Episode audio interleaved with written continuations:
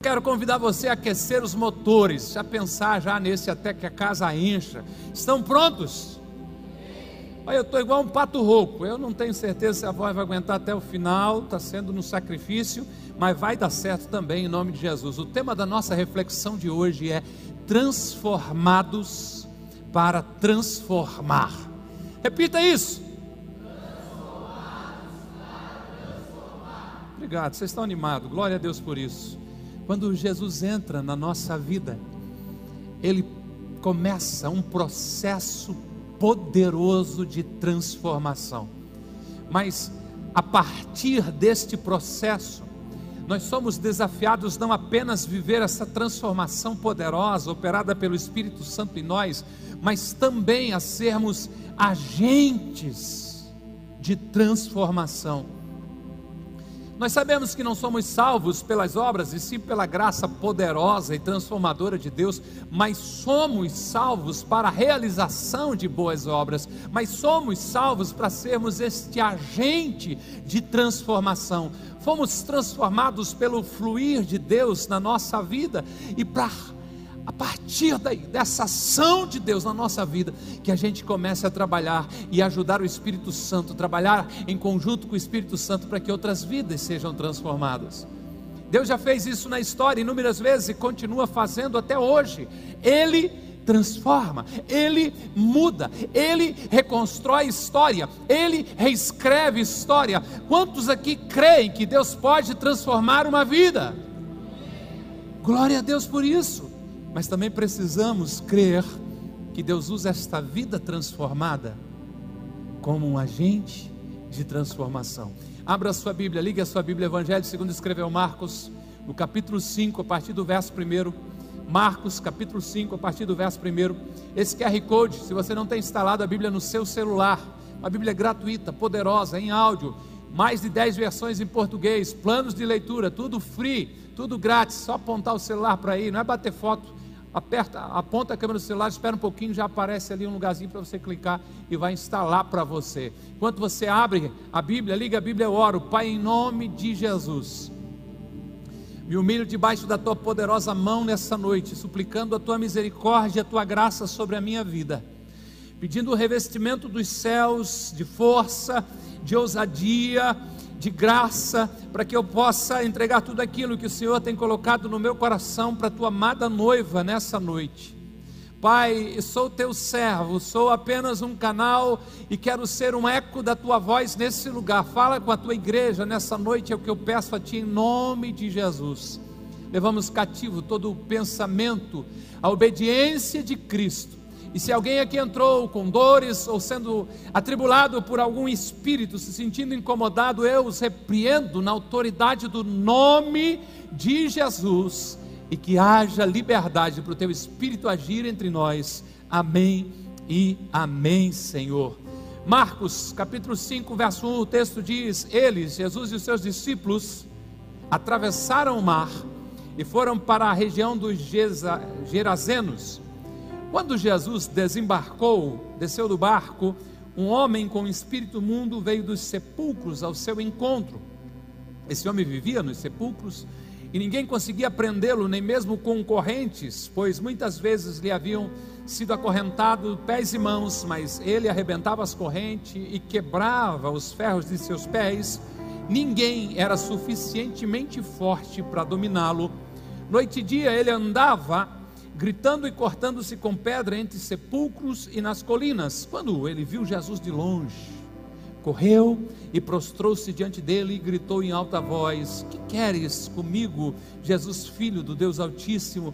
Rogo-te por Deus que não me atormente. Pois Jesus lhe tinha dito: Saia deste homem, espírito imundo.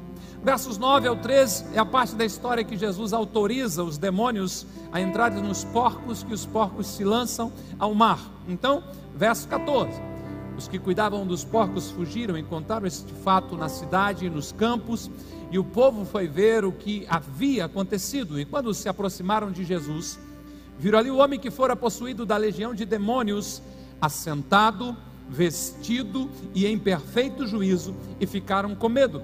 Os que estavam presentes contaram ao povo o que acontecera ao endemoninhado e falaram também sobre os porcos. Então o povo começou a suplicar que Jesus saísse do território deles. Quando Jesus estava entrando no barco, o homem que estivera endemoninhado, uma ninhada de demônio, né? Suplicava-lhe que o deixasse ir com ele, mas não o permitiu, mas disse: Vá para casa, para a sua família e anuncie-lhes o quanto o Senhor fez por você e como teve misericórdia de você. E ainda o 20. Então aquele homem se foi e começou a anunciar em Decápolis o quanto Jesus tinha feito por ele. Todos ficavam admirados. Uma história de transformação espetacular que merece um uau. Para alguém que não está acostumado com a leitura da Bíblia Sagrada, pode até parecer um pouco assustadora.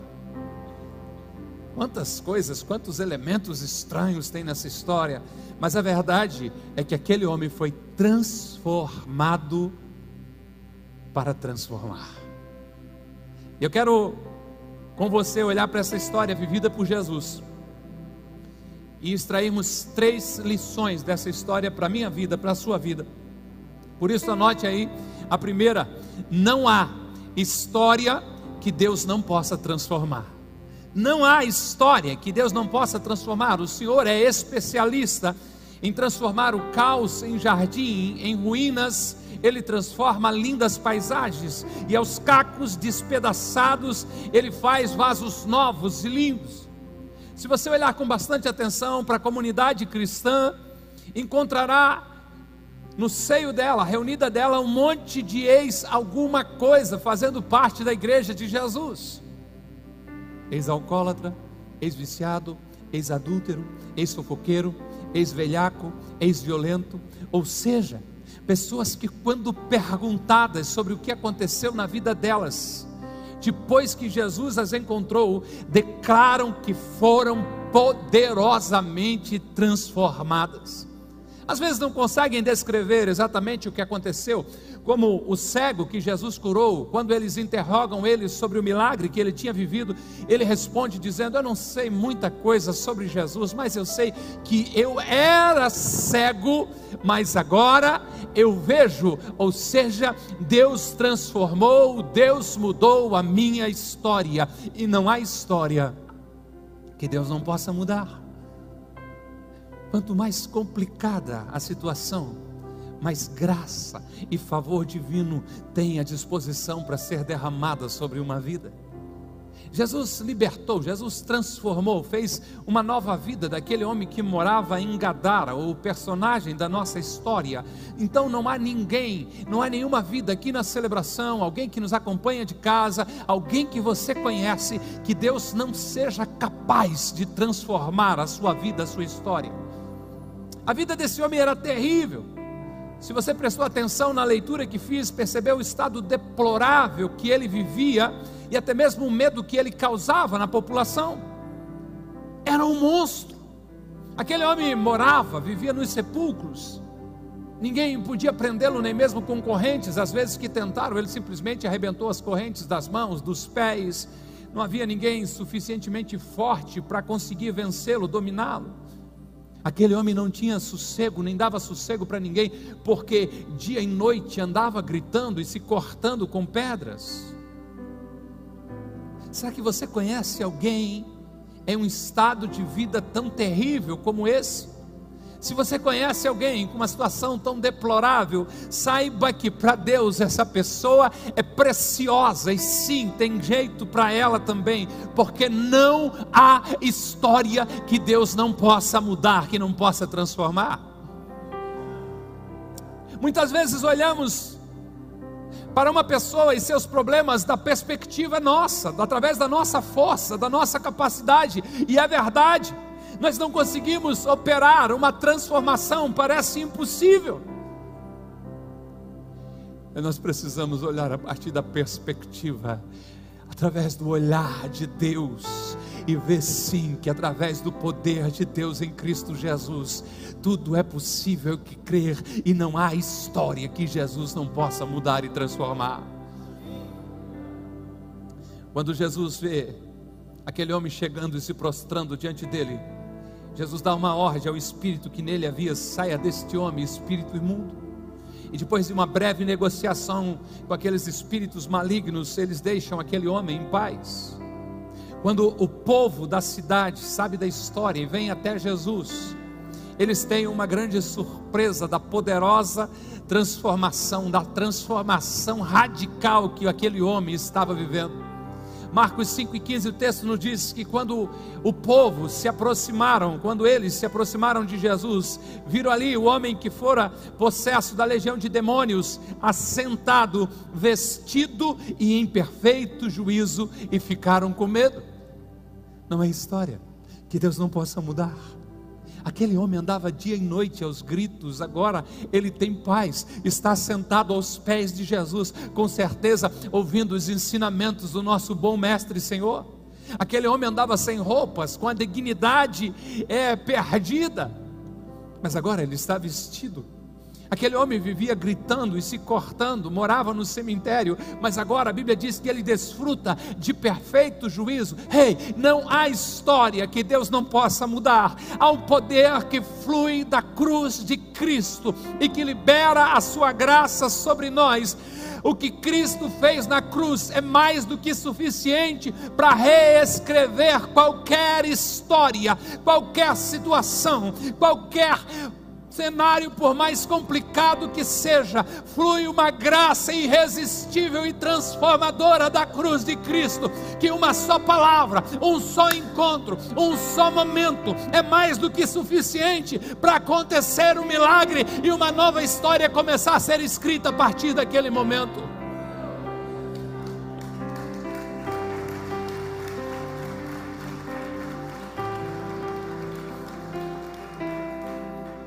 Essa graça, ela é transformadora, ela é poderosa, ela é regeneradora. Como escreveu Thomas Brook, a graça transforma leões em cordeiros, lobos em ovelhas, monstros em homens, e homens em anjos. Somos alvos da glória e da graça de Deus. Aleluia. Glória a Deus. Por mais que a sua história de transformação não foi tão dramática, existe uma pessoa em você antes de se encontrar com Jesus e uma nova criatura depois de Jesus ter encontrado você. Alguém aqui já foi transformado pelo poder da graça de Deus, amém? Manifeste, celebre, vibre a graça de Deus o encontrou, você nunca mais foi aquela pessoa que você era. Houve uma transformação, houve uma mudança, houve um milagre do novo nascimento. Você foi transformado pelo poder que há no nome de Jesus, mas você também foi comissionado, você também foi chamado para que através desta graça seja um agente de transformação. Agora, quando eu falo desse poder gracioso de Deus, transformador, eu posso estar falando para alguém que, por causa de tudo aquilo que já fez, pense que Deus não pode fazer nada na sua vida. Você não podia estar mais enganado. O amor de Deus é mais do que suficiente para te alcançar aonde você está agora e reescrever a sua história. Mas eu posso estar falando também para alguém que se acha bom o suficiente, de que a pouco ou nada para ser mudado na sua história. Isso também não é verdade, porque você nem imagina o que Deus quer fazer em você e através de você. Não há história que Deus não possa transformar. Você não seria o primeiro e nem será o último. Há uma nova vida esperando por você em Cristo Jesus. Só que a história do homem não termina neste milagre poderoso de transformação, mas ela continua. O que eu percebo é que alguns sim receberam o milagre do novo nascimento, mas parece que ficam parados na história, não estão avançando na sua jornada de fé. A história desse homem continua e nos traz uma segunda lição, que é a seguinte: manifeste o seu desejo de andar com Jesus. Em todo tempo, Deus espera que o homem o procure. Ele quer que você manifeste o seu desejo por mais do Criador. A Bíblia diz que Deus aguarda a nossa atitude na aproximação do nosso relacionamento com Ele. A ordem é para que a gente se achegue a Deus, então Ele se achegará a nós. Ele está à porta e bate. Se abrimos a porta do nosso coração, Ele entra na nossa vida. Nós somos chamados a procurar por Deus, a buscar a Deus. Pode ser que você já passou pela fase da transformação poderosa, mas ainda não fez uma entrega total da sua vida a Deus. Não declarou ainda com seus lábios o seu desejo de andar de mãos dadas com o Senhor. É um manifesto de entrega, de renúncia.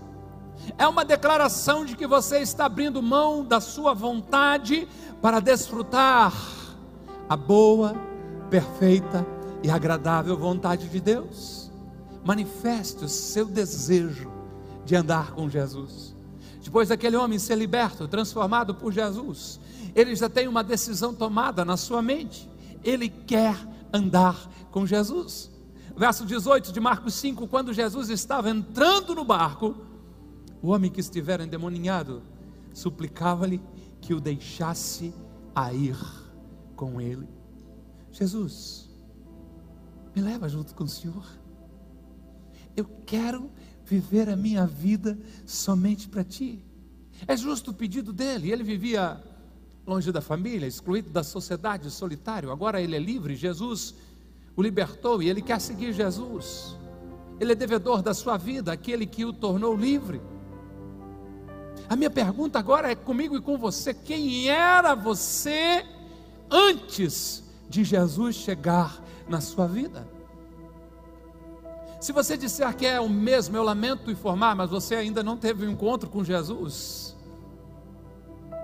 Porque tem louco, desequilibrado, ganancioso, orgulhoso, violento, que existia antes de conhecer Jesus, mas aquele ser morreu e há alguém agora que encontrou o equilíbrio da vida através de Cristo Jesus e está desfrutando de uma vida plena e abundante pelo poder que flui da cruz de Cristo e do seu sacrifício na cruz por nós. Quem era você antes de Jesus te encontrar e te transformar?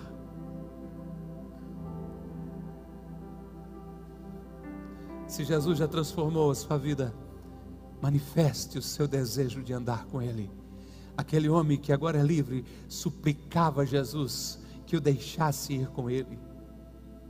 Se fora de Jesus a vida dele não fazia sentido, agora em Jesus a vida só faz sentido se vivida através dele, caminhando junto com ele, fazendo a vontade dele. Será que você está entendendo? Por isso manifeste o seu desejo de andar com Deus. Quem sabe você começa a dizer nesse momento, Jesus, eu abro mão de escolher os meus caminhos e decido ser guiado por ti. Esta é uma boa oração para se fazer nesse momento, quem sabe seja isso que você deve fazer. Jesus, eu só quero fazer o que te agrada. Jesus, eu abro mão das minhas vontades para fazer a tua. Qual é a sua oração nesse momento? Olhando para aquilo que Cristo fez na cruz do Calvário por nós, quando a Bíblia diz que se esvaziou da sua glória, chegando à forma mais humilhante de um servo e foi obediente até a morte morte de cruz, tudo isso em meu lugar, em meu favor, pelo meu pecado. A pergunta que a gente precisa se fazer é: qual é a minha resposta para uma graça, para um favor tão grandioso que Jesus manifestou na cruz do Calvário por mim? Porque parece que tem gente entendendo que o cristianismo é separar na sua agenda quanto dá, uma hora e meia por semana, e vir ao prédio da Coágape esquentar uma cadeira dessa, mas volta para lá e vive o resto da semana como se nada estivesse acontecendo. Será que você entendeu o que Cristo fez na cruz do Calvário por você? Será que você compreende de que Ele deu a sua vida por nós e que nós devemos a nossa própria vida a Ele e deveríamos viver de tal maneira que tudo o que fizéssemos tivesse um único propósito e objetivo de agradar a Ele. Manifeste seu desejo de andar com Jesus. Qual é o seu manifesto aos céus? O que, que você está dizendo e orando nesse tempo, nesse momento, nesses dias, com a sua vida, com o seu trabalho, com o seu lazer, com a forma como você investe seu tempo, seus recursos, seus talentos? Há um chamado poderoso para você ser sim um agente de transformação, mas passa por esse entendimento: eu não sou ninguém se não estiver conectado na videira que é Jesus.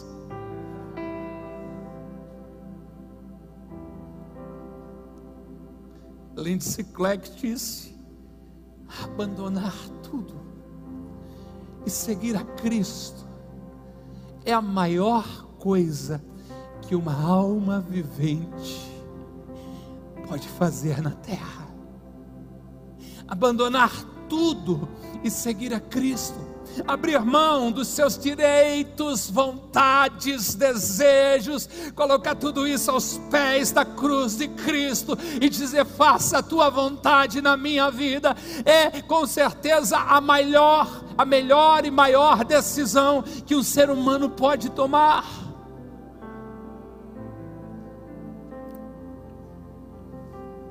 Quando com sinceridade você começa a na busca de andar com Jesus, com certeza Ele vai lhe mostrar o caminho. Aquele homem corre até Jesus, joga-se aos seus pés e encontra a salvação. Então agora ele busca pela companhia de Jesus. Só que para aquele homem, aquela companhia física não foi liberada por Jesus, mas Jesus comissiona ele, dá uma missão para ele ou destaca ele como um agente de transformação, isto é, transformado para transformar. Isso nos leva à nossa terceira e última lição da história. Comece na sua casa. Comece pela sua casa. O processo de transformação começa onde? Começa aqui, mas é manifestado primeiramente a quem? Onde é você agente de transformação? Na minha casa. É na nossa família que realmente eles nos conhecem. Quem sabe são eles e os nossos amigos de mais tempo que já viram, que presenciaram as nossas explosões de temperamento que presenciaram as nossas crises, que de fato conheceram os nossos piores momentos. Então, quando a graça de Deus se manifesta na nossa vida, é por casa que se começa.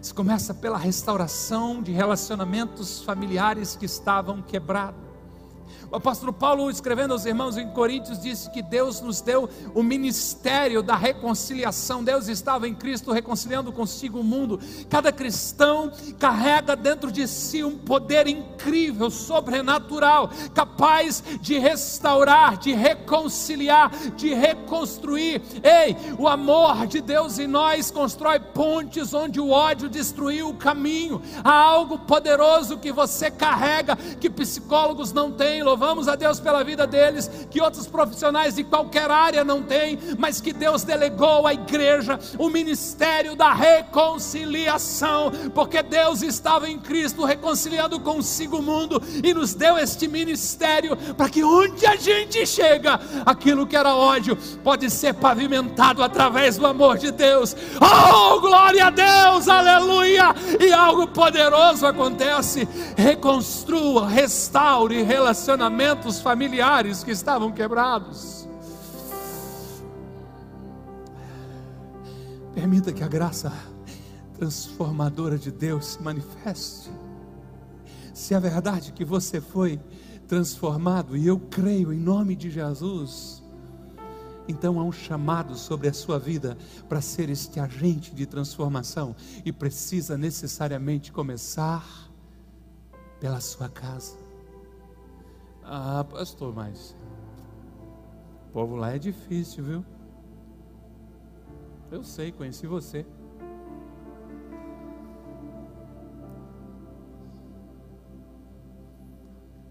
Mas não tem problema. Você os conhece bem. E Deus vai usar a sua vida para transformar a vida deles também. Pastor, mas o clima lá é, é, é pesado, o negócio lá é difícil, pastor. Nós oramos mais, mas você precisa ser esse agente de transformação na sua família. É um mandamento, é um mandato divino sobre você. Comece pela sua casa.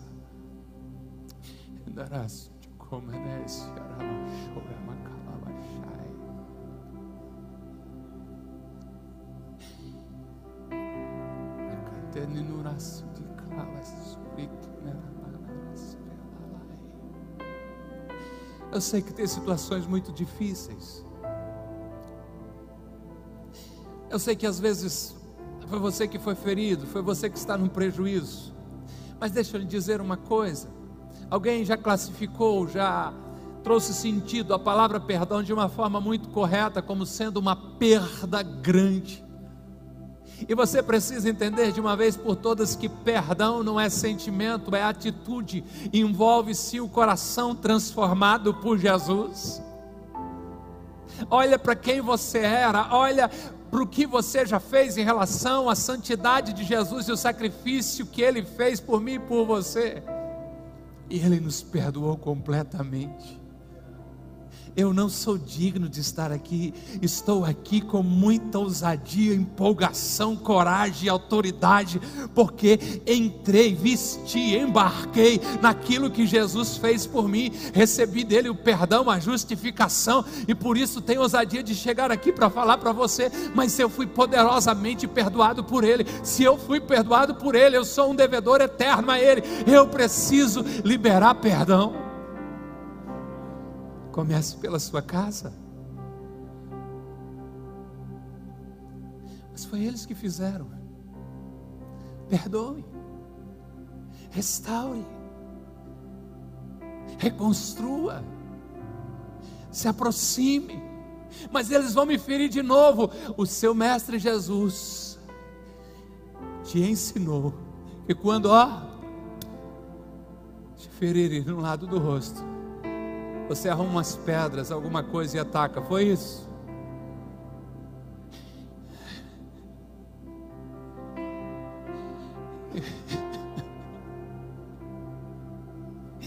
Eu sei que aqui no calor da emoção, eu sei que aqui em cima é fácil de falar, eu sei que é desafiador fazer lá, mas você não faz na força do seu braço, você faz sobre a inspiração do Espírito Santo que se move dentro de você. O homem transformado por Jesus implora para seguir viagem junto com Jesus, mas Cristo não o permite. Marcos 5,19 diz: Jesus não permitiu, mas disse: vá para casa, para a sua família, e anuncie-lhes o quanto o Senhor fez por você e como teve misericórdia de você. Jesus impediu o homem de segui-lo mas o mandou liberto, livre, transformado, de volta para os seus, como um agente de transformação. Sua casa sabe o quanto Deus tem feito por você? Pastor, se eu começar a contar os milagres, eles vão rir. Eu sei disso que eles vão, mas você precisa fazer isso mesmo assim. Naquela roda, naquela conversa, sem ser chato, não seja chato lance umas iscas, um salzinho, e deixa que eles tenham sede e vem. Você começa a dizer assim: tu vê que interessante, né? Estava com um problema numa área assim, assim, assim, tão preocupado. Aí lá na igreja, na hora da oração, no meu momento devocional, comecei a falar com Deus aquilo ali. Agora saiu o resultado, acredita? Deu certo. Não tenho mais a doença. Aconteceu um milagre. Jesus é bom demais, né? O que, que eles vão fazer? Aquela turma lá pesada sua lá, um vai olhar para o outro assim. O mais atirado e mais confrontador vai dizer assim: é, mas tu também mudou a dieta, não mudou? Tudo bem, não se preocupe. Olha como elegância, eu vou falar uma frase agora. Quando a água bater no glúteo médio, pastor não pode falar outra coisa. né? Quando ficar difícil a situação, para onde eles vão? Ei, aquele dia tu contou aquela história assim, assim, assim. Será que tu podia orar por mim? Será que você poderia pedir para Deus me ajudar? Você tem compartilhado com a sua família o quanto Deus tem feito por você? Sua família sabe do quanto Deus tem tido misericórdia com a sua vida? Vá para sua casa, para sua família e anuncie as bênçãos que você tem recebido de Deus. Comece pela sua casa. E sabe por quê? A maior prova do poder de Deus na sua vida é a mudança que ele operou em você, a mudança operada em você, percebida mais facilmente por quem? Por aqueles que te conhecem. Eles sabem quem você era, agora eles precisam conhecer em quem Deus está tornando você. Eles conheciam suas manias, seus defeitos, seus chiliques, suas falhas, mas precisam agora ser exposto à graça transformadora que está operando de Deus na sua vida, a obra que Deus está fazendo em você. Você é uma prova viva do poder de Deus. Deixe que eles vejam Deus agir através de você. Nosso texto termina dizendo que aquele homem foi e começou a anunciar. Eu imagino que sim, pela sua casa, mas não parou por ali, porque o texto diz que toda Decápolis, Decapolis, dez cidades ouviram o quanto Jesus tinha feito por ele. E quando eles ouviam, eu tenho certeza que diziam: Uau! Todos ficavam admirados. É possível que tinham colocado rótulos nele. O louco do cemitério, o peladão, o que se corta, né? o Zé Louquinho, eu não sei o que chamavam ele. Mas agora, quando aquele homem chega, com certeza com, às vezes até mesmo lágrimas nos olhos, e começava a dizer: Deus é bom demais. Você ouviu a minha história antes? Você por acaso algum dia passou lá pela região do cemitério lá? Sim, sim. Mas então, olha o que Deus fez comigo. Olha como Deus foi gracioso comigo. Olha o que Deus manifestou de bondade sobre mim. E as pessoas que o conheciam, e até mesmo os outros, ficavam admirados. Ele não pôde acompanhar Jesus no barco, mas Jesus o enviou como um agente de transformação. Eu estou concluindo. Comece pela sua família. Faça como aquele homem, por onde ele passava, todos ficavam admirados pelo que Jesus tinha feito por ele. Você também é esse agente de transformação, esse agente de milagre. Eu só tenho três perguntas para fazer para você. Quem é você diante dessa reflexão, né? Quais dessas três situações? É alguém que precisa ter a história transformada. Não há história que Deus não possa mudar. Ele pode transformar a sua história hoje. Quem é você? Alguém que já teve a história transformada, mas precisa fazer uma declaração de renúncia e dependência em Deus. Manifeste o seu desejo de andar com Jesus. Declare a sua dependência total nele, se renda a Ele. Ou será que já fomos transformados, até mesmo já nos rendemos a Jesus? Então o que estamos ouvindo é: seja um agente de transformação e comece pela sua família. Transformados para transformar. Pode subir, banda. Eu não sei qual é a sua decisão, eu não sei o que você está ouvindo de Deus hoje diante de tudo isso. Eu sei que não dá para ficar parado, eu sei que não dá para ficar quieto diante de uma provocação dos céus. Eu sei que não dá para imaginar que você volta domingo que vem para ver como é que vai ser o culto. Pode ser que a mensagem seja mais para sua autoestima e ajude você em alguma coisa durante a semana. Não, não, não. Você está diante de uma situação que exige uma decisão, que exige um veredito. Você já se rendeu a Deus? Já colocou diante dele seus talentos, seus negócios, sua família, seu cônjuge, seus filhos, seu tempo, seus gostos, sua vontade, colocou tudo diante dele e disse, como o apóstolo Paulo: Eu estou crucificado com Cristo, já não mais vivo eu, mas Cristo vive em mim, e a vida que agora vivo pela fé, vivo pela fé no Filho de Deus que se entregou por mim, que morreu por mim. Ou você ainda está tentando viver a sua maneira? Essa é uma provocação. Nós estamos começando maio. Eu creio que esse é um mês poderoso para nós, enquanto família de fé, por tudo que Deus vai fazer nesse mês. Mas começa por você nesse entendimento. Você não está a passeio. Lá na empresa, quando você está lá quietinho lá, saiba que Deus quer considerar você como um agente de transformação. Jesus disse que você é luz. Imagina a treva que é aquele lugar Vamos melhorar a conjugação, pastor. Por quê?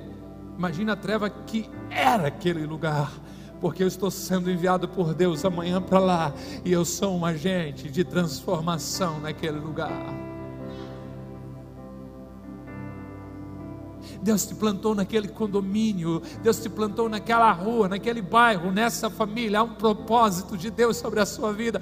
Eu não sei como às vezes a gente é tão egoísta de pensar que Deus tem planos para nós, mas é planos de a gente prosperar e ir bem, mas os planos que dizem apenas a nosso respeito. Pastor, eu quero estudar, eu quero isso, eu quero aquilo, eu quero adquirir aquilo outro. Legal, mas tudo começa com uma renúncia dizendo: Deus, eu pego tudo isso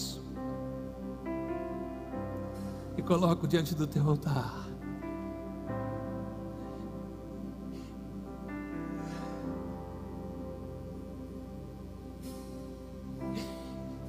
E tenho a ousadia de dizer: não a minha vontade, Senhor, mas a tua. Você não está em um culto qualquer, você está diante de uma situação que exige um veredito. É Pilatos olhando para o povo e perguntando: e o que farei de Jesus chamado Cristo? É os céus olhando para mim e para você e perguntando: e o que vocês farão do sacrifício do Santo Filho de Deus? E quem sabe a nossa declaração mais poderosa seja: nós o receberemos como pagamento dos nossos pecados, nós o receberemos como a condição para viver uma nova vida, nós o recebemos como passaporte para a nossa eternidade, mas nós recebemos como encargo para que a gente brilhe nesse mundo, manifeste a glória do Filho unigênito de Deus, e aonde a gente chegar, que milagres aconteçam pelo poder de Deus que carregamos na nossa vida. Esteja em pé por bondade em nome de Jesus. Um farol que brilha à noite como ponte sobre as águas, como abrigo no deserto, como flecha que acerta o alvo. Eu quero ser usado da maneira que te agrade